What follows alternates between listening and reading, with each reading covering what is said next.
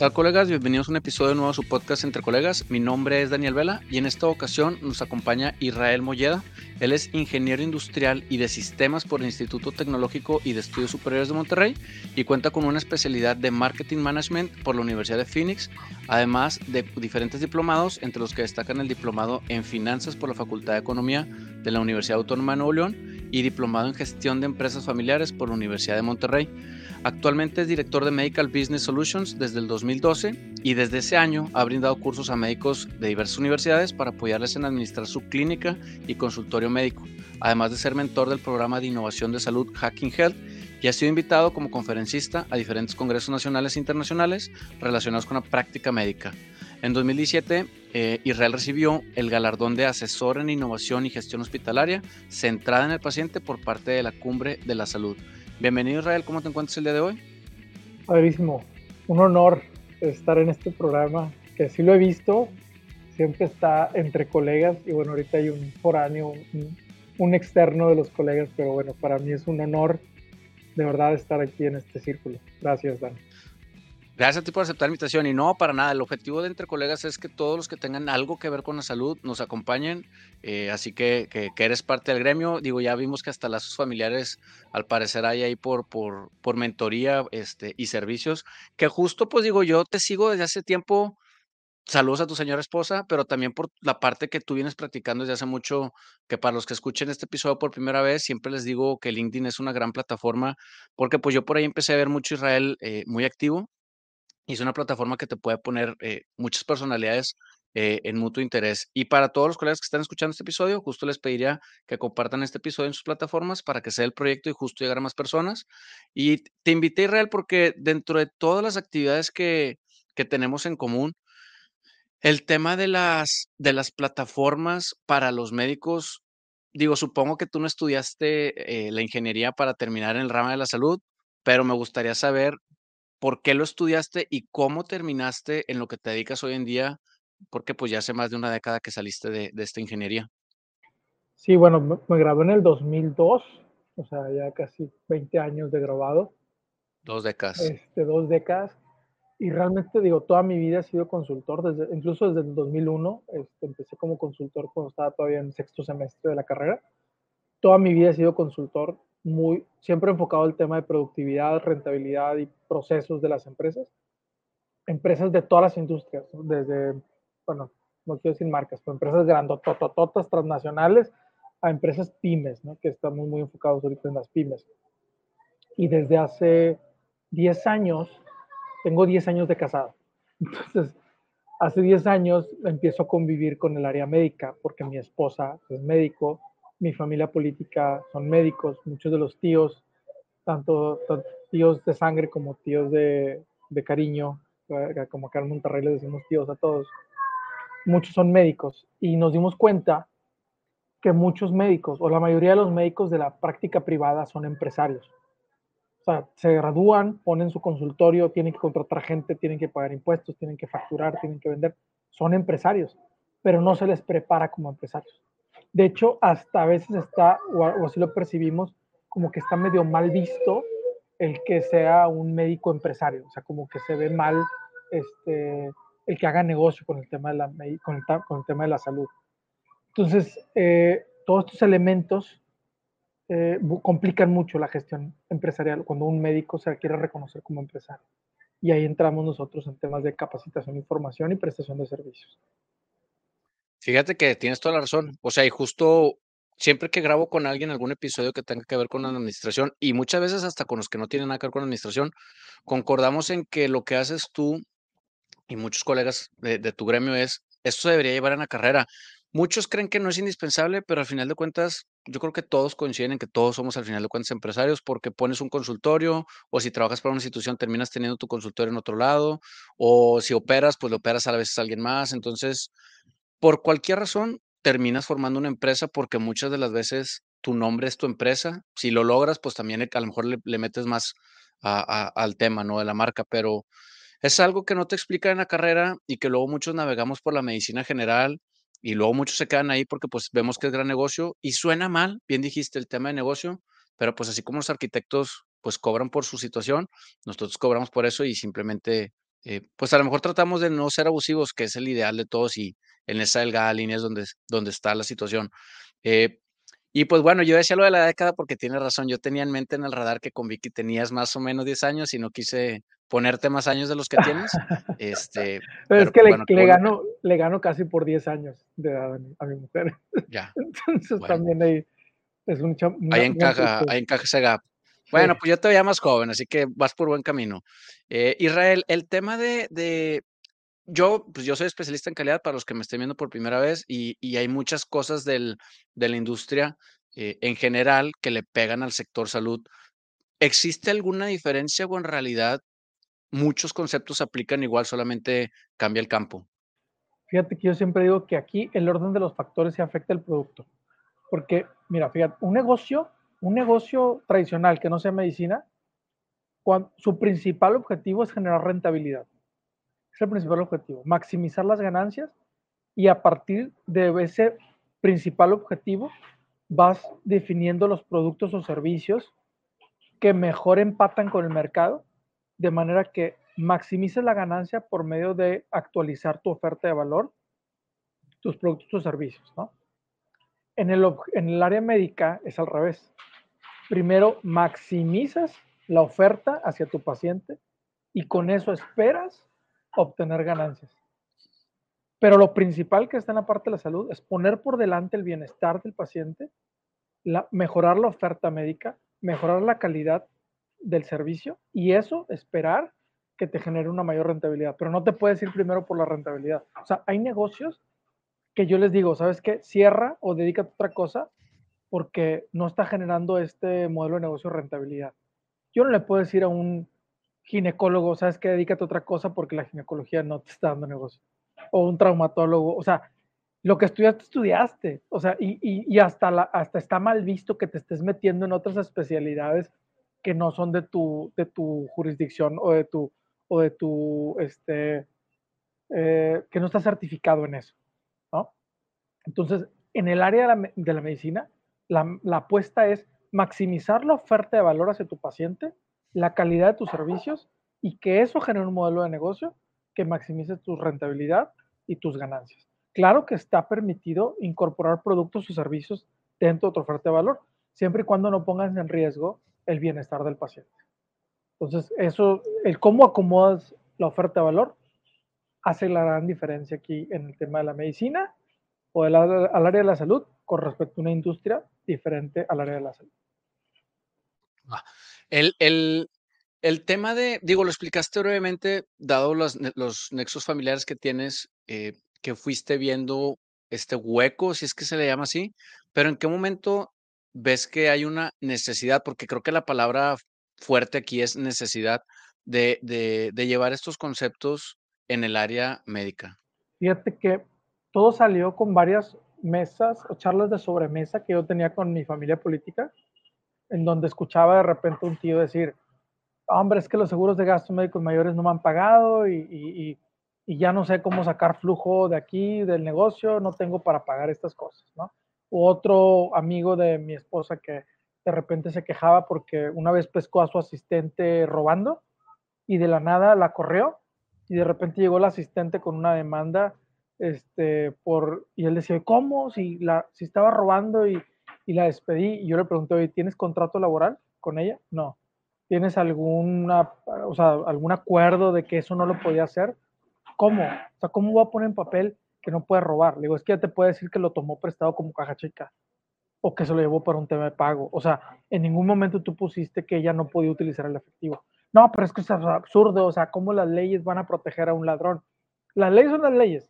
O sea, el que no las conozcas es otra cosa, pero la ley está ahí, ¿no? Y de repente veíamos doctores que se quejaban porque la COFEPRI los había multado por un tema de publicidad o porque de repente este, le pedían a, su asistente hacer alguna actividad y, y no, la asistente no sabía o no quería hacer dicha actividad. O el clásico, ¿no? Que el doctor dice, es que quiero cobrar, quiero que el paciente valore mi, mi servicio o mi, o mi, consulta y el paciente siempre llega y me diciendo que soy bien caro, que hay otros más baratos y se enojan los, los médicos cuando los pacientes les dicen eso o cuando llegan con alguna segunda opinión. Entonces dije, a ver, esto es muy parecido. Muchas de estas frases las he escuchado en el área empresarial. La diferencia es que allá, por alguna razón, está medio permitido hacer ciertas prácticas empresariales y en la parte médica, a veces entre los mismos colegas médicos, se limitan estas prácticas empresariales. Este, incluso en la parte empresarial está el dumping, o sea, no puedes dejar, no puedes bajar el precio de un cierto nivel. Aquí vemos que de repente hay doctores que regalan su trabajo hacia ciertas este, empresas de cadena, regalando el servicio médico, porque a veces no hay otras opciones de cómo prestar esos servicios. Entonces se va devaluando a veces por los mismos médicos la práctica médica. Entonces hay muchísimos más candados en la parte empresarial que en la parte de salud. Este, y entonces ahí encontramos esta necesidad, este hueco que habría para preparar a, los médicos de la práctica privada. Si preguntara cuál es el error más frecuente que cometen los médicos cuando deciden emprender, ¿ya lo mencionaste o hay algo que dices tú, esto siempre encuentro, o sea, no, no quiero que me des tú ni tu manual ni, tu, ni todo tu conocimiento, pero ¿cuál es lo que dices tú, híjole, esto es lo que más veo que podríamos evitar? Creo que el principal error está cuando un médico siente que él no es empresa. O sea, el, momento, el momento que un médico dice, no, es que yo soy diferente a una empresa o a mí no me aplica el tema empresarial, desde ahí ya estamos encaminados a tener varios errores, ¿no? que puede ser desde el tema financiero, desde el tema legal, desde el tema del marketing. O sea, un médico tiene que reconocer que es una unidad de negocio. Desde el hecho en que tiene que cobrar y tiene que pagar compromisos, ya estamos hablando de un negocio. El momento en que tienes que pagar impuestos, que tienes que sujetarte a normativas, ya eres un negocio. Y si no lo reconoces, eres más propenso a cometer errores a que si realmente reconoces y dices, oye, no lo sé, déjame ir preguntando qué es lo que me aplica. Y el reto más grande que ves cuando un médico decide emprender, eh, porque pues digo, lo más frecuente es que no entiendas que eres una empresa, que eso pasa un chorro, pero el reto más grande cuando a lo mejor él ya dice, bueno, ok, soy empresa, me queda claro, voy a empezar a, comportarme como tal, ¿cuál es el reto que les viene más grande? creo que el reto más grande, y, ojalá con, con, esto no, no, la, no hubiera susceptibilidades, muchos médicos se quejan de que los pacientes no saben respetar un horario, no saben o no, o no quieren pagar por lo que, lo que es, eh, quieren brincarse las trabas. O sea, seguramente he escuchado muchos médicos que se quejan de eso. Bueno, a mí me ha tocado doctores que se quejan de eso en redes sociales y que luego después ellos me aplican lo mismo a mí. O sea, me buscan a las 8 o 9 de la noche. Oye, quiero que me resuelvas ahorita porque mi buen Cofepris ahorita una resolución y quiero que me lo resuelvas ahorita porque mañana me ocupo a las 8 de la mañana. A ver, doc, espérame. Yo también este, tengo familia. No, es que si no es ahorita, si no es contigo, entonces voy a ir con alguien más. O sea, o, oiga, doc, pues mira, esto que me estás diciendo cuesta tanto no, es que es carísimo, no, no, no, este, es que es bien sencillo lo que me estás diciendo. O sea, yo no voy a pagar por esas cosas. O sea, te lo juro, digo, porque he visto a colegas médicos quejarse eh, de, hacia los pacientes y de lo mismo que se quejan, a mí me, me pasa en la parte empresarial. O sea, donde los médicos, y, ¿sabes cuál es el común denominador entre ambos? La ignorancia.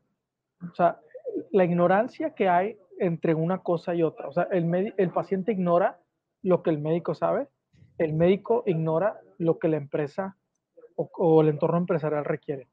Y entonces esta ignorancia a veces se vuelve un gran reto de convencimiento. Me pasó una vez un, médico que quería que le hiciéramos una página web y unas redes sociales. Le dije, oye, doc, este, ¿y ya tienes registrada tu marca? No, ¿para qué? Pues es que tienes que tener registrada tu marca para poder meterle publicidad a una marca que te pertenece. No, es que tengo 10 años con esa marca. Pues sí, pero no la tienes registrada. O sea, la estás usando, pero no está registrada. Oye, bueno, pero para poder sacar esto ocupamos un permiso de publicidad. ¿Tienes permiso de publicidad? ¿Quién te lo otorga? La COFEPRIS. No, no tengo permiso de publicidad. No te preocupes, pásame tu aviso de funcionamiento.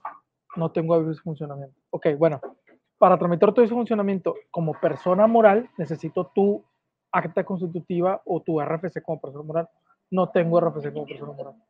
No, para poder hacer publicidad requiero que tengas registro de marca, aviso de publicidad, aviso de funcionamiento y una constitutiva. Para poder amarrar, porque una cosa es anunciarte como Daniel Vela y otra cosa es anunciarte como clínica entre colegas, por ejemplo. O sea, son dos entes completamente diferentes y requieren permisos completamente diferentes y reglamentación. Bueno, el doctor se ofendió conmigo diciendo que la COFEPRIS éramos unos rateros y que en el SAT éramos unos rateros y que nada más queríamos buscando exprimir a los doctores. Le digo, no, ¿en qué momento te enojas conmigo? Yo no te estoy diciendo lo que tienes que hacer, o sea, viniste conmigo, es que yo nomás quería una página web. Pues sí, pero para hacer una página web se requiere todo esto, ¿no? Se enojó conmigo, se enojó conmigo. Entonces, eso pasa muchísimo. Creo que el tema de la ignorancia hace que a veces las personas tomemos de mala forma lo que a veces requerimos. Y eso pasa también en la parte médica. O seguramente a veces un doctor le está queriendo decir al paciente algo, el tratamiento correcto, y el paciente se ofende creyendo que el doctor le quiere robar y le quiere eh, encontrar enfermedades que no tenía. La ignorancia. Mientras existe ignorancia, van a existir estos desacuerdos. Por eso el estar aquí en un foro contigo, el que me la pase yo en charlas, eh, en conferencias, en videos, es con la intención de reducir esta ignorancia y hacer más fácil y más preventivo las cosas que se tienen que hacer en el tema empresarial. Si desde el inicio en que vas a emprender haces las cosas como debe ser, va a ser más fácil que cuando ya tengas una clínica y que de repente te lleguen multas de cientos de miles de pesos porque no hiciste las cosas correctamente. Entonces la prevención aquí también aplica este, como en la parte de la, parte de la medicina. Sí, perdón que sonriera de repente, pero es que hay cosas que me han tocado, pues a mí también por la parte de la especialidad que, que ejerzo, este, que a veces a mí me dicen, no, es que ¿por qué? No sé, ¿por qué se cobra eso? Le digo, bueno, vamos a ponernos parejos. ¿Tienes especialidad? Sí, yo tengo especialidad, sí. Este, ¿cuánto cobras por consulta? No sé, mil pesos. ¿Y, ¿Y quieres pagar menos por otra consulta? Ay, no, pues es que, o sea, si dices, qué raro, ¿no? O sea, tú cobras una cosa por, no sé, una consulta de 20 minutos, media hora, pero por una de una hora quieres la mitad o quieres el, o sea, sí te entiendo porque pasa mucho cuando les dices, oye, te quejas de ese doctor, pero ve volumen y entonces le tiene que bajar. O, este tema de, de, mi podcast está registrado justo porque existían como dos más y, y, pues por respeto no diré quién, pero busqué una abogada, le dije, oye, traigo este tema, y me dijo, ah, no, pues yo soy experta en el tema del INPI, le dije, vamos a darle, lo registré y pues ya tengo mi marca registrada por yo tengo más de cuatro años en esto, me decía, si esto agarra boom y de repente alguien llega y te dice, oye, nomás que tu marca es la mía, pues te quitan todo. Y la verdad es que tampoco es una inversión tan grande, Israel. O sea, si uno dice, no, es que se me va a ir mucha lana, esa lana la generas en una semana seguramente y te quitas la marca registrada, pues al menos son 10 años. El tema de, de, del aviso de funcionamiento que también me da risa, pero pues mucha gente también sí, sí, sí cree que, en realidad ni tiene costo, o sea, en realidad muchas de las cosas que mencionaste, nos, e, entiendo que se haya enojado esta persona, pero a mí me han caído gente de, de, estados de Veracruz, Tabasco y demás, no sé por qué, eh, pues quizá ya no hay, no hay mucha gente como nosotros, y me decían, oye, es que le cayó Cofepris al consultorio y no tenía nada, y le pusieron una multa, y le digo, oiga, doctora, pero no sé, ginecóloga, y, y, y, ¿y por qué no tramitas nada? Me dice, no, pues es que no sé ni en dónde. Y es justo volviendo atrás, me dices tú, a mí me gustaría que en la carrera te dijeran, ya te vas a graduar, si considera estos 10 pasos, consigue a alguien que te lo haga, no seas tacaño, no pasa nada, no te cobran tanto, no se te va ir la vida. No son servicios caros, creo yo, para el multononón que te puede salir. Y, y, voy a hacer un pequeño paréntesis porque yo de las primeras que me llamó mucho la atención lo que hacías, y voy a hacer una referencia que espero no ofenda y si no la borro, hace como unos 5 o 7 años sa salió Mariana Rodríguez ofreciendo un curso de cómo cómo hacer mejores personas que se dedican a la limpieza, ¿no? Y no, pues se la tupieron. Pero justo decía, oigan, a ver, ¿cuántos no quieren tener una señora que te limpie la casa, pero de una manera estructurada, sistematizada? Mariana iba ya en el 2030, por así decir. Y muchos se ofendieron y otros decían, pues es que tiene sentido. Cuando tú me platicas este tema, yo me acuerdo mucho un, post cuando ibas arrancando el tema de, dar capacitaciones para asistentes médicos y yo decía, es una obra maestra porque en general te va a evitar, seguro no toma mucho tiempo. De hecho, justo este se detonó porque Vanessa me, me saludó para ella, me, me, contactó y me dijo, oye, este servicio, y le dije, mira, yo ahorita no tengo ese tema porque trabajo en un hospital, pero ábreme la puerta con Israel para por fin concretar un episodio porque ese tema lo traigo atorado desde hace un par de años, seguro tienes más años con eso. Y cuando lo vi dije, ¿por qué a nadie se le ocurrió que necesita sistematizar la educación de un asistente médico, no? De hecho, ahorita estamos con varias alianzas, con varios este, colegios y instituciones del área de la salud están interesados en este tema, incluso con hospitales. Ya nos pidieron un par de hospitales que les demos una capacitación al área del asistente, porque a ver, seamos realistas y vamos a ser bien honestos. Difícilmente un médico exitoso se va a meter en temas administrativos. Un médico exitoso va a estar en quirófano, va a estar en consulta, va a tener toda su agenda llena. Sin embargo, la ley no descansa, ¿no? Este, los, pagos no, no, se detienen, los, los, pagos que hay que hacer. Y muchas veces la asistente administrativa o la asistente del doctor es la persona más indicada para poder empezar a manejar, a manejar las finanzas, un correcto proceso de atención al paciente, un correcto modelo de negocio. La cosa es que si no se lo pide, si el médico no se lo pide al asistente lo que tiene que hacer, el asistente no va a hacer nada. A mí me tocó este, con un doctor que su asistente falleció ahorita en COVID, este, era una señora ya grande, este, y me tocó ayudarla a, entrevistar a la nueva persona. Bueno, la nueva persona, el nuevo asistente, sabía hacer facturas electrónicas, sabía manejar expediente electrónico, sabía hacer llenados de informes, y al paso del tiempo, le volví a preguntar a, este doctor, oye, ¿cómo va este asistente con estos temas? No, no hace nada de eso. Yo nomás le pido que toda mi agenda me la lleve a mano. Entonces, mientras el doctor no le pida al asistente cosas, el asistente no lo va a hacer. El asistente juega un rol importantísimo en la calidad del servicio prestado al paciente. O sea, por ahí había una estadística, seguramente tú la conoces, pero hay una estadística que muchos de los niveles, muchos de los no-show, o sea, de la, de la, del abandono del tratamiento o de no presentarse a, las consultas de los pacientes es porque recibieron un maltrato del asistente, porque no les habló bien, porque no les pasó la clave del internet para que estuvieran ahí mientras dejaban esperando la media hora porque el doctor la dejó esperando, porque no le prestó el baño, porque lo que tú quieras, ¿no? Porque le hizo mala cara, porque no le recordó, porque no le mandó la factura, por lo que tú quieras. Y muchos doctores creen que la forma de conservar a los pacientes es ellos preparándose más, preparándose más y comprando más equipos y comprando, espérame, y a veces ahí en la recepción podías resolver muchos de los casos de no atención o de no satisfacción de tus pacientes en la recepción con tu asistente. Y nos pasó con un doctor que por ahí nos buscó para que le hiciéramos un permiso de publicidad. Fíjate lo interesante me buscó, cuando me, buscó a mí primero, me dijo que cuánto se tardaba el permiso de publicidad. Le dije que alrededor de unos tres meses. Me habla a los seis meses y me dice, Israel, estoy enojadísimo contigo, contigo con tu, y con tu equipo. ¿por qué? Porque me dijiste que en tres meses salía mi permiso de publicidad. Yo no tenía ninguna multa por parte de la COFEPRIS. Ya han pasado seis meses. Ya me llegó un citatorio y ya pasó lo que yo no quería que pasara. Seis meses y no me ha salido mi permiso de publicidad. Y entonces voy con mi equipo y le digo, Vanessa, ¿qué pasó? O sea, este doctor se está quejando. Me dice, ah, es el doctor tal. Me dice, no, no, no, mira, las veces que le hemos pedido la información a él, nos manda con su asistente. Y aquí está, le han mandado 20 mensajes por WhatsApp y X llamadas y correos en donde le están pidiendo al asistente la cédula de especialista. Y se la mandaron, se la pidieron la primera vez, le mandaron la cédula de médico general. Dijeron, no, esa no, la especialista. Luego le mandó el RFC. Luego les mandó la IFE. Luego les mandó el CURP. Y nunca les mandó la cédula especialista. Entonces hablé con el doctor, Doc, te hemos pedido esto por medio de tu asistente N veces y nunca nos han mandado el documento correcto me dice, híjole, qué pena. Eh, no eres la primera persona que, me dice esto. Por favor, este, hagamos una videollamada, le explicamos al asistente qué era la cédula de, especialidad y ya por, por, fin no la mandó. Meses después, ¿no? Y entonces para colgar, antes de colgar dice el doctor, Israel, sería bueno que, que sacaras un curso de formación de asistentes, porque no soy el primero que tiene dolores de cabeza con las asistentes, pero no tenemos el tiempo porque estamos ocupados y creemos y les confiamos todo a nuestros asistentes.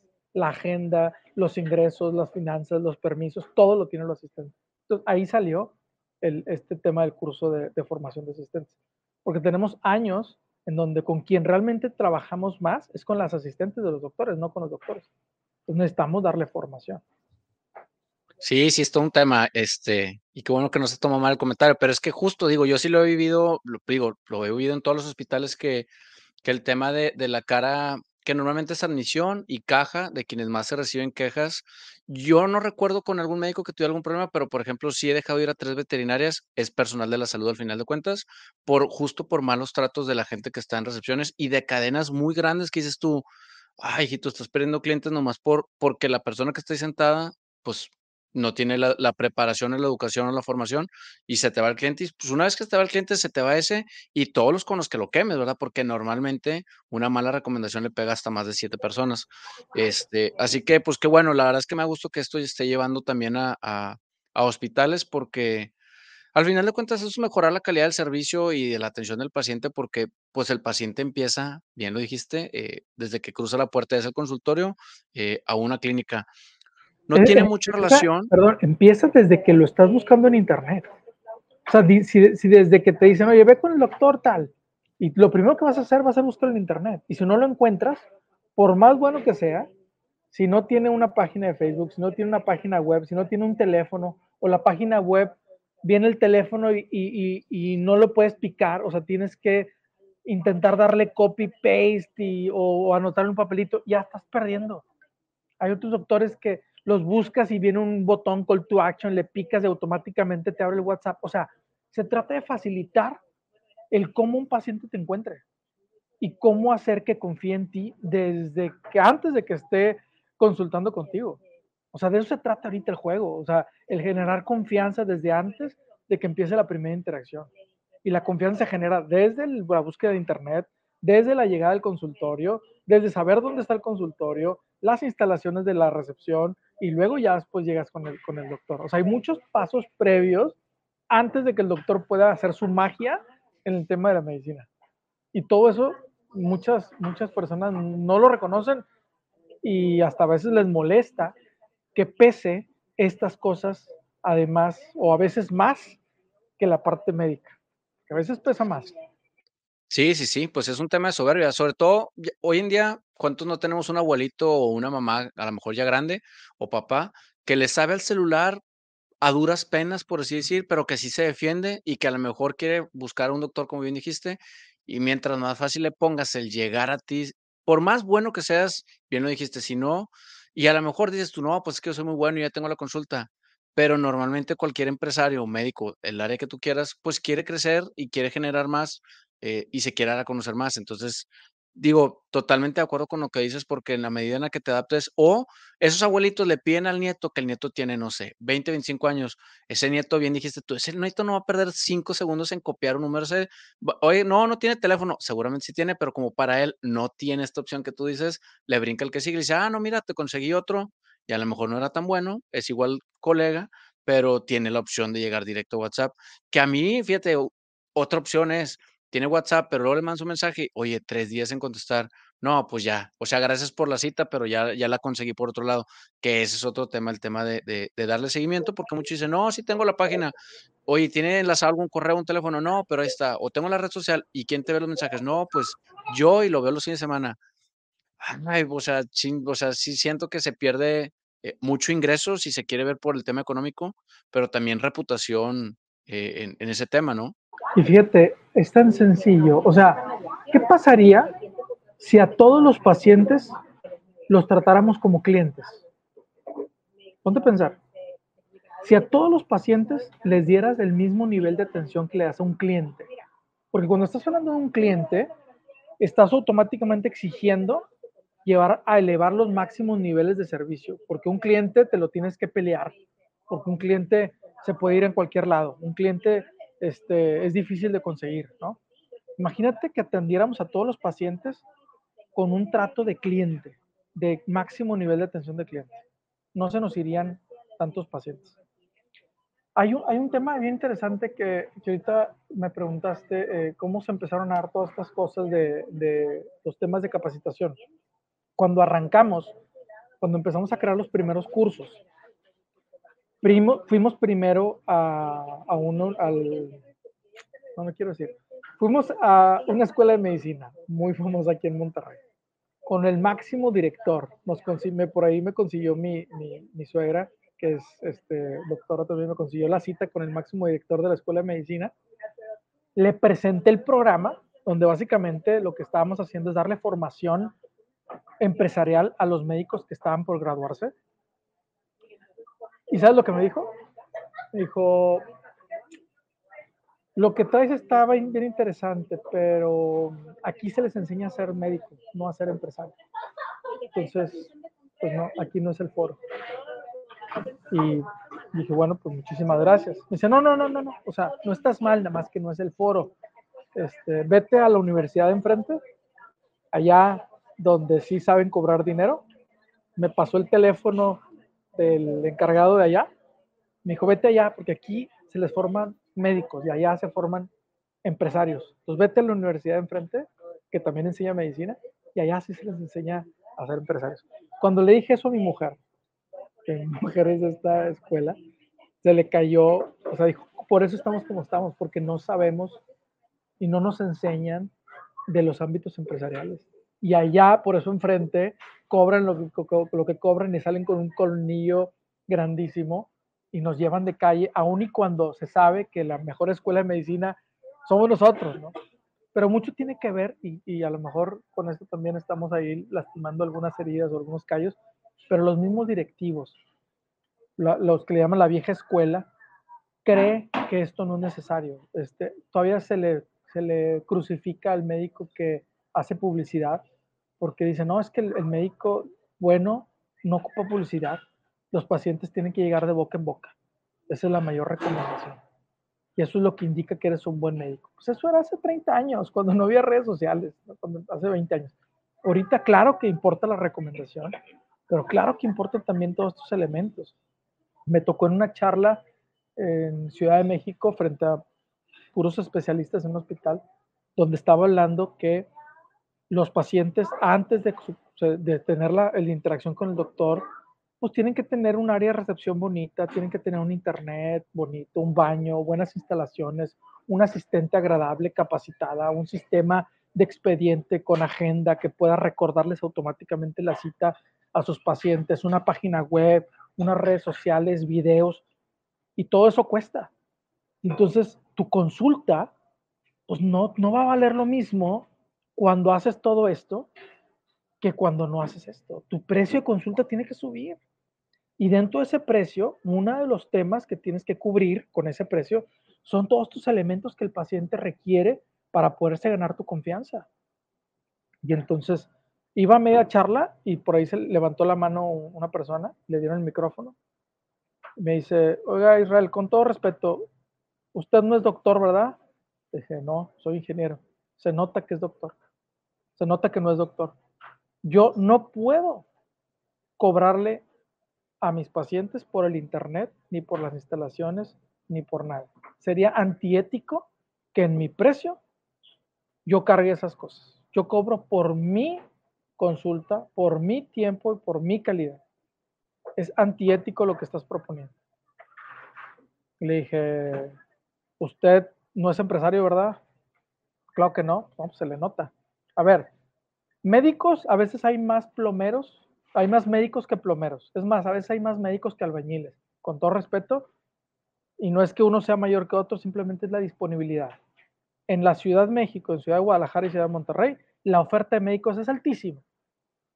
Y si usted, por más buen médico que sea, no cuida estos elementos, en algún momento, alguna otra persona que sí lo haga va a poder superar. Claro que se enojó y se fue y lo que tú quieras, ¿no? Pero lo que le estoy tratando de decir es eso. O sea, a ver, bájate del, escalón, estás en un nivel de competencia y, no porque hagas estos elementos vas a ser mal médico. Al contrario, fortaleces tu oferta médica y si eres buen médico, haciendo esto te va a ir mejor. Y si eres mal médico, aunque hagas esto, no te va a ir bien. O sea, no es como que esto va a venir a reemplazar el que des buenas consultas o buenos buenas cirugías o tratamientos, ¿no? A ver, esto simplemente va a reforzar lo que ya haces bien como médico. pero tienes que tenerle, dejar de tener miedo a que hay elementos fuera de la medicina que el paciente valora, que para él son importantes. Y ese, ese tema del ego todavía hay que trabajarlo en la parte médica. Sí, es lo más difícil. Creo que es un tema que probablemente tome muchas décadas en lograr disminuirlo, porque es el principal conflicto que se tienen en la mayoría de las situaciones que se viven adversas, es porque hay un ego de por medio. Pero, pero bueno, el, el segundo tema que traía para, para cambiar de rumbo un poquito, pero va pues muy a la par con lo que haces, eh, pero es un concepto que a mí me gustaría mucho que se viera también en la carrera, que es el tema de planeación estratégica.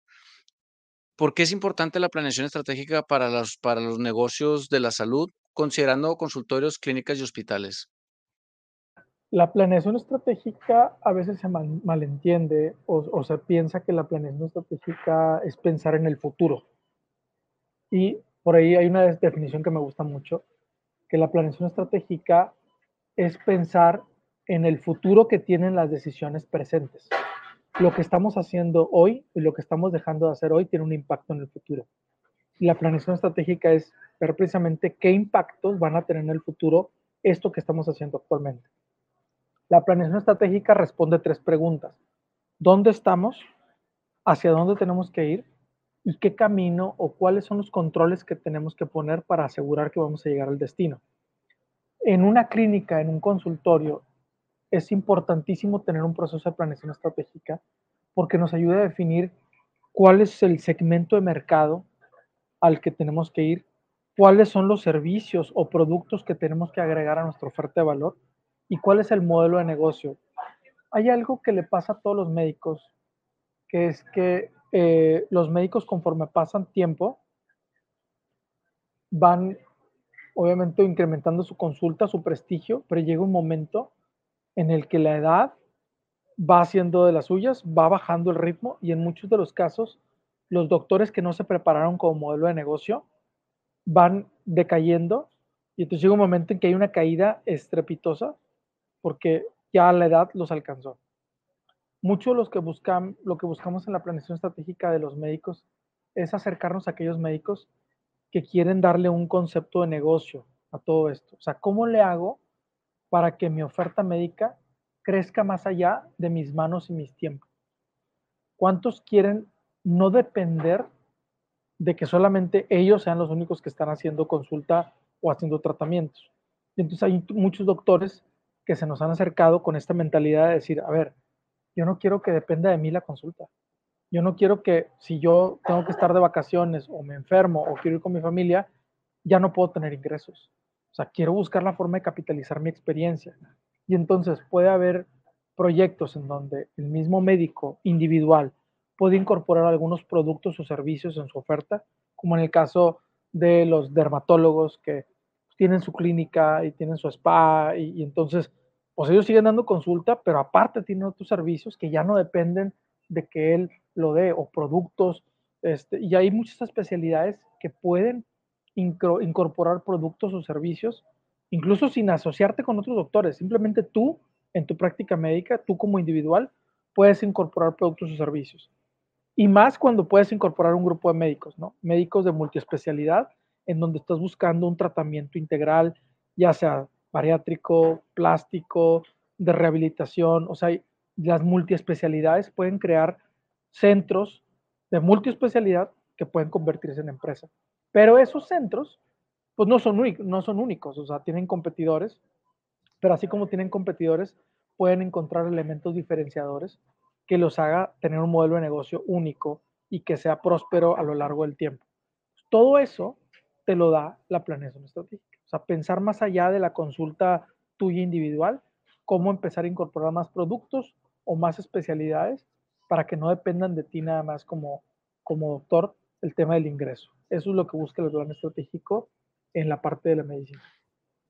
Y justo porque, digo, solo para agregar, porque no hay mucho que agregar, llega un punto en el que también, pues, terminas por cansarte, viene la gente nueva a, pues, mucha gente dice: "Oye, yo no quiero, no sé, aliviarme", si nos vamos al ejemplo de Gine, este, con un señor de 60, 65 años que siguen muy activos, pero a lo mejor dice, quiero alguien joven y empieza a bajar esta curva de carga de trabajo y a lo mejor no planeaste bien también el tema de la economía, de la diversificación y del retiro, porque también hablo por mi papá, mi papá decía, no, yo no pienso jubilarme nunca. Y ahorita por cuestiones de salud, pues termina jubilándose, pero sin una planeación y dices, es que siempre pensaste que ibas a ir para siempre y ojalá así fuera, pero pues, pues las cosas pasan, ¿no? Y a lo mejor también el tema del el ego es, oye, estás acostumbrado a un estilo de vida, baja la producción, por así decir, y ya no puedes generar lo mismo, pero ya no tienes otro ingreso, como bien dices, y, empieza, o, o estabas acostumbrado a vivir en una casa, vamos a decir, de 10 millones, oye, pero ya estás solo, o sea, ya el proceso de la vida te dejó con nietos y ya no necesitas esa casa, pero ya no puedes bajar una casa que ni, no, o sea, ¿me entiendes? Todo ese tema, creo que al médico tampoco le dicen, oye, en algún momento todo eso que, que querías ya lo tienes, pero luego ya no lo vas a necesitar porque vas a querer tener una casa de un piso, porque ya no vas a querer escaleras, porque vas a querer un carrito, porque ya no quieres el camionetón, porque también creo que te ha tocado verlo, que muchos médicos en esta ambición por recuperar, pues todo el tiempo que no generaron riqueza, vamos a decir, de repente se empiezan a llenar. A mí me da mucha risa en los estacionamientos de hospitales que ves camionetones y carros ultralujosos que dices, probablemente eso no lo vas a necesitar cuando tengas 60, 70 años, probablemente, habrá quienes sí, pero creo que va a la par de este tema de planeación, que muchos se enfocan en algo, pero el árbol tendría que ampliarse bastante. Y en este tema de planeación, seguro lo enlazas a tener indicadores. ¿Cuáles son los más frecuentes indicadores que tú les propones como para ir empezando en? O sea, una vez que dan el, paso a la planeación, ¿cuáles son los indicadores que más les recomendarías tener eh, de manera universal a médicos, clínicas y hospitales? acabas de decir algo muy interesante. Este, sí, lo primero que hacemos cuando hacemos el plan estratégico es empezar a identificar ciertos indicadores clave. Y yo siempre le digo a los doctores que esto es como cuando les mandamos a hacer laboratorios a los pacientes.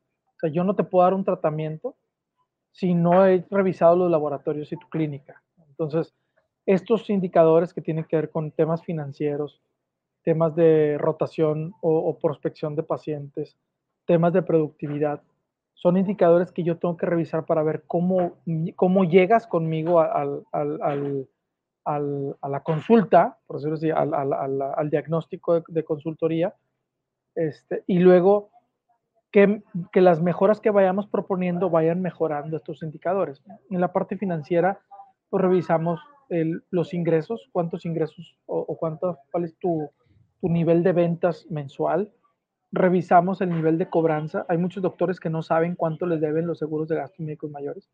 Este, no todos tienen un sistema. Hay muchos de que tienen el expediente ahí, lo tienen en folders con los asistentes. Ya nos ha tocado que de repente hacemos la auditoría y a veces tienen 300, 400 mil pesos fácil ahí del último mes que no han cobrado. Y oye, de repente ves algunos que tienen 3, 4 meses, este, pero pues si el médico no, no llena bien el informe, mm, la aseguradora no se va a preocupar por, por reembolsarles, ¿no?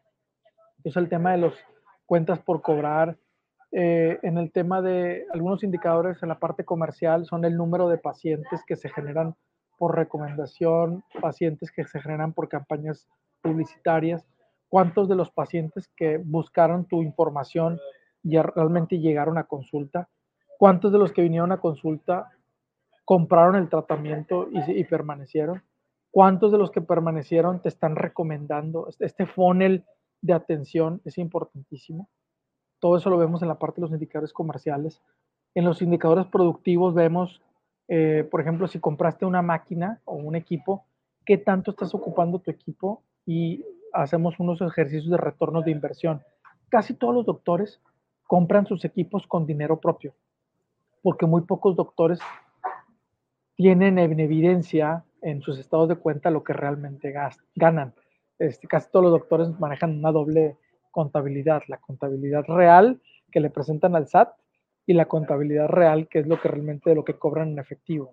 Entonces a la hora que quieren ir a pedir un préstamo bancario, el banco no les presta porque dice, no, no, casi tus gastos son los mismos de tus ingresos y pues estás en pérdida, ¿no? Pues sí, porque la chamba del contador es eso, no pagar impuestos pero a la hora que quieres pedir un préstamo bancario, pues no son números que al banco le interesen saber que siempre estás en pérdida, ¿no? Entonces, eh, muchos doctores lo que hacen es que pues tienen tanta lana que dicen, ¿qué hago? Pues deja de comprar una maquinita y comprar una maquinita y comprar otra maquinita. Y yo siempre les digo, a ver, doc, si esta maquinita hubieras pedido un préstamo, lo que la usas, ¿te daría para pagar el préstamo? sea, generas el retorno de inversión, porque si no, es un pasivo que tienes ahí en vez de un activo. Y a veces compran máquinas porque no saben qué hacer con la lana. O sea, no saben invertirlas en otros modelos de negocio, lo meten en su propio negocio y tienen máquinas paradas que ni usan, ¿no? Entonces vamos midiendo la productividad de sus equipos.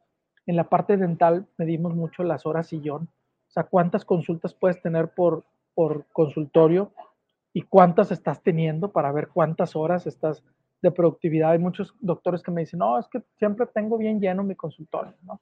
Está al, al 100%. Pero de repente a la hora que lo haces por horario, te das cuenta que hay horarios que son horarios pico y hay horarios muertos. Y entonces yo les digo, oye, ¿no te ha pasado que de repente hay pacientes que te piden alguna promoción o algún descuento? Sí, un chorro de pacientes me piden descuentos. Pues mándalos al horario de la mañana, cuando nadie viene. Diles, oye, ¿sabes qué? Mira, la consulta vale mil pesos, pero si vienes los miércoles entre 9 y 12 del mediodía, te va a costar 700 pesos. Porque tú ya sabes que el miércoles de 9 a 12 no llega nadie ya tienes la asistente, ya tienes la renta, ya estás pagando servicios, pues empieza a ubicar en estos espacios muertos, ¿no? O, sea, o sabes qué, si, si está muerto esta hora el consultorio, o renta el espacio a otro, a otro médico y genera una fuente de ingreso por ahí. O sea, hay muchas formas de maximizar los ingresos, pero hay que darle una pensadita, ¿verdad? Pero todo, todo cae en todo verlo como un tema de negocio. Este, cuando cambia la mentalidad de negocio, empiezas a identificar nuevas formas de hacer negocio que no nomás dependen de lo que tú hagas como médico. Entonces, todos esos indicadores los vamos, los vamos monitoreando. Claro, me, me acordé mucho de la película de En busca de la felicidad de Will Smith, que, que me gusta bastante esa película, y hay una escena donde Will Smith está pues persiguiendo un, una venta con un, no sé si es un ginecólogo o algo. Total, va y le dice, oye, te lo quiero vender, y el doctor dice, mira, no te preocupes, porque no funcionó en ese momento, creo que era un densitómetro no te preocupes, como quiera tengo que gastar dinero en algo, te lo voy a comprar, aunque no lo necesite, lo voy a comprar, así que ve y arréglalo y regresas. Es como el mejor ejemplo de lo que mencionas porque justo así como dices, o sea, muchos médicos quieren, quieren que se vea su clínica bien así con todos los equipos y bien dijiste, a mí en época de COVID, haciendo un pequeño comercial, eh, yo vendo terrenos de, inversión en, Yucatán y muchos médicos compraban y compraban y yo decía, algunos tenían la conversación, ¿por qué estás comprando tanto? Y me decía, es que tengo con todo respeto y confianza, tengo tanto dinero que no sé dónde hacerlo porque como estamos parados por COVID, no puedo salir de vacaciones, no puedo hacer esto, no puedo hacer el otro, no puedo comprar, no puedo. Dijo, necesito desfogarlo. Y decía, órale, o sea, ¿cómo? Pero bueno, pocos tuvieron esa visión de decir, no puedo, déjamelo aviento algo que seguramente me va a dar un, retorno de inversión 5, 10, 15, 20 años, porque ellos decían, pues llegó gente que compró hasta 10 que le decía, yo no voy a hacer una venta para, para generar dinero, sino pues te voy a asesorar. Me dice, no, pues mira, con esos 10 terrenos, porque me tocó uno que compró 10 terrenos en, en, un, en una calle. Me dice, no, es mi casa de retiro en 20 años. Dice, órale, o sea, este, esta persona sí está pensando eh, a 30 años y, y pues qué bueno, pero no todos tienen esa capacidad de decir, pues no sé, pon, pon un negocio. Tengo un, un, un amigo contador que tiene un negocio de comidas y pues se vale, ¿no? Al final de cuentas, ese negocio le está generando eh, otro negocio y otro ingreso, perdón, y además lo distrae porque también, no, creo yo, no todo es medicina, si te metes en otros giros, pues también creces intelectualmente, emocionalmente, eh, no sigan las relaciones sociales, entonces son cosas que a veces el médico tampoco involucra, ¿no? No, y es que el tema de bien raíz no es la mejor inversión, no es la que te genera mayor rentabilidad, pero los bienes raíces es el único negocio que no ocupa supervisión y que va ganando valor a lo largo del tiempo. O sea, tú compras un terreno y no ocupas administrarlo.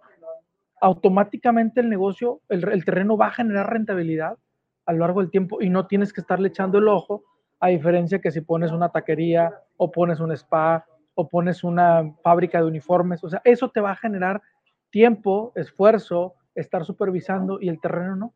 Entonces, por eso mucha gente que no sabe hacer negocio, lo que hace es que compra terrenos, porque es lo más fácil, ¿no? no necesariamente es lo que genera más retornos tan rápido. ¿no? O sea, hay negocios que tú le metes un millón ahorita y en seis meses ya te lo regresaron el millón de pesos. Pero tienes que meterte, tienes que supervisarlo, tienes que encontrarle el modelo de negocio. Claro, perfecto. Oye, reapareciendo el episodio, ¿en qué momento eh, es el ideal para que un médico, digo yo sé la respuesta, pero ¿cuál es el, el momento ideal para que alguien se acerque contigo? Cuando el médico va a empezar a contratar a su primer asistente y dice, ¿sabes qué? Yo no quiero vivir dependiendo de mí toda la vida. O sea, quiero buscar ingresos adicionales a lo que yo haga, pero que estén relacionados con la medicina, ¿no? Porque hay muchos doctores, con todo respeto, que a lo mejor, pues digo, se pueden a vender este, algún terreno o alguna máquina o lo que sea. Está bien, son, son otros ingresos, pero que finalmente este, no necesariamente están relacionados con la práctica médica. Pero cuando tú como médico dices, ¿sabes qué? Quiero que mi práctica médica crezca, o sea, quiero tener más equipos, más personas a mi cargo, más otros especialistas que trabajen para mí, pero relacionado con lo que yo hago para pensar en montar una clínica o un hospital más adelante. El momento que lo tienes conceptualizado, ese es el momento ideal, porque te podemos ayudar a hacer el, el plan, el roadmap de qué tienes que hacer primero y qué tienes que hacer después para que esto se materialice en, en uno, dos, tres años. Entonces, nos ha tocado doctores que me dicen, ¿sabes qué? Traigo esta idea y en ese momento está él y su asistente y en dos, tres años ya, ve, ya son doctores que tienen su cliniquita de tres, cuatro pisos, este, con varios especialistas trabajando para él o con él, con una marca, con un modelo de negocio, con unas listas de precios y productos y servicios, donde ya eh, el concepto de negocio lo tenían conceptualizado, incluso antes de poner el primer ladrillo. Entonces, ese es el momento cuando, cuando tú como médico dices, ¿sabes qué? Quiero algo más que solamente mi práctica médica, pero quiero que esté relacionado con mi práctica médica. En ese momento es el momento ideal para, para venir con nosotros y hacerles este plan de desarrollo. ¿Y qué otro tipo de servicios ofrece Medines para los que a lo mejor ya, pues ya están, los que han llegado hasta este punto, pues ya están bien casados con la idea? ¿Qué otro tipo de servicios ofrece? Fíjate que la mayoría de los médicos que nos buscan, ahorita nos buscan por dos servicios. Uno, todo lo que tiene que ver con Cofepris. Este, ahorita la Cofepris está muy fuerte. Bueno, desde hace 3, 4 años la Cofepris está persiguiendo médicos por todos lados. Y tú sabes que muchos de los médicos sí invierten mucho en redes sociales. Entonces, de repente les llegan multas de varios de cientos de miles de pesos porque no hicieron el permiso o el aviso de publicidad o el aviso de funcionamiento. Y nosotros les ayudamos en esa parte. Y la otra de las razones por la que nos buscan también es para buscarle una administración a su modelo de negocio. O sea, quieren crecer, pero no saben cuánto ganan actualmente, no saben si realmente eso no es negocio, o sea, quieren invertir, pero no saben en qué, comprar qué o, apostarle una ampliación, pero no saben bien hacia dónde. Entonces nos llegan en esos dos este, vertientes. En, en, la empresa en Medines tenemos tres áreas. El área de gestión, que ve toda la planeación, las estructuras, los organigramas, los indicadores, la parte de procesos. Tenemos el otro área que es el área de marketing, que vemos desde el tema de investigación de mercado, definición de ventajas competitivas y vemos también la parte de publicidad, página web, producción de videos. Y en la parte legal vemos todo el tema de normatividad que le aplica al área médica. Desde temas de COFEPRIS, registros de marca, contratos laborales. Por ejemplo, lo que hablamos en el tema de los contratos. O sea, hacer un contrato laboral te puede costar 2.500 pesos. Un contrato, redactar el machote que le aplica a tu negocio, 2.500 pesos y ese mismo contrato se lo aplicas a todos tus colaboradores, a tu asistente, a tu asistente de enfermería, a, quien tú quieras. Y con eso, aunque no tengas dada de alta a tu, a tu, a tu trabajador en el IMSS, pero con un contrato evitas una demanda injustificada de parte de tu colaborador hacia ti. No te va a liberar de tus responsabilidades como patrón, pero sí te puede prevenir de una demanda injustificada porque ante conciliación arbitraje se le da el beneficio de la duda y la credibilidad al empleado, no al patrón. Si el empleado dice, Daniel me corrió, yo tenía 20 años trabajando con él y ganaba 30 mil pesos mensuales y nunca me liquidó y nunca me, me, indemnizó, tú tienes que demostrar lo contrario. Si no, al beneficio de la duda se la dan al, al, al, empleado. por medio del contrato laboral, tú dices, espérame, espérame, Tenías trabajando conmigo seis meses y ganabas 10 mil pesos. Pues sí, con todo gusto, respondo por esto que está aquí, no por lo que me estás demandando. Entonces, son cosas tan sencillas que te pueden prevenir cosas tan grandes. Todo está en informarse y en saber qué les aplica en, en su práctica médica. Perfecto. Antes de hacer una última pregunta, pero esa ya no tiene nada que ver con, con, con Medines, sino es como más personal. ¿Hay algo que se nos está escapando de, de los temas que hemos estado hablando que dijeras tú, ah, me gustaría que se llevaran esto que no mencioné? Creo que a mí, me, si, me dijeras, oye, ¿qué es lo que le recomendarías a todos los doctores, a todos los que tienen una práctica médica? Mídanse, mídanse, midan con medio, por medio de indicadoras, midan su negocio. O sea, midan cuántos pacientes están captando, cuánto están facturando por mes, cuál es el índice de ocupación que tienen, cómo están utilizando los equipos que están comprando. O sea, miran, aprendan a medir y, y véanlo como estos laboratorios que ustedes le piden a sus pacientes, es lo mismo. Sea, finalmente tus laboratorios te van a decir si está sano o no está sano. ¿Por qué? Porque hay muchas enfermedades subdiagnósticas en la parte empresarial. O sea, hay muchas enfermedades que no se ven, que de repente llega a una circunstancia y de repente truena el negocio. Y no es que en ese momento estuviera mal, el negocio ya venía mal, pero nunca te diste cuenta. Entonces, por medio de estos indicadores financieros, de clientela, de operación, te puedes dar cuenta si vas bien o vas, mal y te permite prevenir estos factores externos que te afecten y que te puedan eh, parar la continuidad del negocio, te ayudan a identificarlos para poder trabajarlos con tiempo. Entonces, aprendan a medirse, aprendan a medir sus indicadores de negocio. Para mí esa sería la principal recomendación, porque una vez conscientes de qué es lo que está pasando en su consultorio, en su clínica, pueden empezar a tomar decisiones de mejora.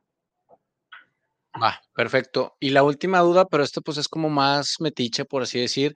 Dentro de tu currículum encontré eh, que recibiste el galardón de Hombre de Valor por la Canacope y me da mucha curiosidad por qué se logró. O sea, perdón, pero pues es que necesito entenderlo. Fíjate que cuando yo, yo viví 10 años fuera de México. Eh, yo viví, estuve trabajando para London Consulting y para Mindcode estuve en Perú, en Venezuela, en Colombia, en Estados Unidos. Y estando en Estados Unidos, vivía en, las, vivía en Phoenix. Este, me estaba comprando una chamarra de la marca Levi's y vi que decía Made in Mexico. Yo ya tenía 10 años trabajando para empresas acá en Estados Unidos. Este, y cuando vi que decía Made in Mexico, me dije, oye, conozco muchos, muchos eh, puertorriqueños, colombianos, venezolanos aquí en Estados Unidos, pero nadie tiene pensado regresar a, su país, aplicar todo el conocimiento que se tiene en países eh, como pues, acá en Estados Unidos, en tema de tecnología, en tema de innovación, en tema de negocio. Y dije, yo sí me quiero regresar a México. Y me regresé a México con el objetivo de contrarrestar la mortandad que tienen las pequeñas y medianas empresas en México. Entonces formé la empresa Complement Consulting, que complemente lo que el, el, logo que tiene es que somos un pedacito de todo el modelo de negocio. Todo es el negocio y nosotros somos ese pedacito que te ayuda a cerrar el círculo y poder eh, eh, pues ayudarte a, a, a que no, no, no, mueras, ¿no? Porque la mayoría de los negocios mueren los primeros cinco años. Entonces es ayudar a, a contrarrestar esta mortandad. Y en, desde 2011 al 2013 estuvimos haciendo muchos cursos de capacitación para emprendedores. Ahí nació Medines, ahí nacieron algunos cursos que dimos en Red Mover a México, Hecho Nuevo León. Estuvimos dando mucha aportación de cursos de capacitación en varias cámaras. Y durante tres años estuve mucho en esos movimientos de apoyo al emprendimiento. Y hubo una cámara por ahí que me reconoció. Y les platicaba mi historia y es auténtica. O sea, de verdad, yo ya tenía acá mi Social Security en Estados Unidos. Tengo muchos amigos acá en Estados Unidos este, sigo viniendo mucho a Estados Unidos, tengo, tenemos clientes en Estados Unidos. Este, San Antonio es como mi segunda casa, pero definitivamente tenía que regresar a México. Y México, a México. Ah, perfecto. Sí, pues me llamó mucha atención porque, digo, te he visto muy presente en Canaco, acá en Monterrey, eh, y, me llamó la atención cómo, pues que en qué momento, yo no sé, pues tu historia personal y dije, seguro de ahí sale una buena anécdota. Perfecto. Israel, pues básicamente hemos abordado todos los, todos los temas para los cuales quería que nos acompañara. Seguro podríamos hacer muchos más episodios, pero era el objetivo de este primer episodio contigo. ¿Algo más que eso nos está escapando o algo más que quieras decir antes de cerrar el episodio y despedirnos de la audiencia? No, pues nada más eh, que entender que la parte médica, más allá de la salud, lo que busca es el bienestar y el bienestar está más allá de las manos del médico. El bienestar es un todo, es un entorno. Y hay que buscar que el médico se acerque a un equipo de profesionales que le ayuden a, mejorar el bienestar del paciente y el bienestar de la comunidad.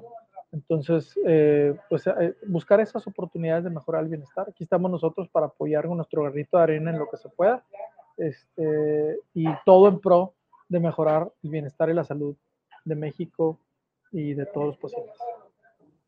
Perfecto. Pues muchas gracias, Este, ya pasamos la barrera de la hora. Hace tiempo que no tenía un episodio que pasara la barrera de la hora. Me da mucho gusto que hayas aceptado la invitación. Un saludo a Vanessa que nos ayudó a concretar. Un saludo a toda tu familia.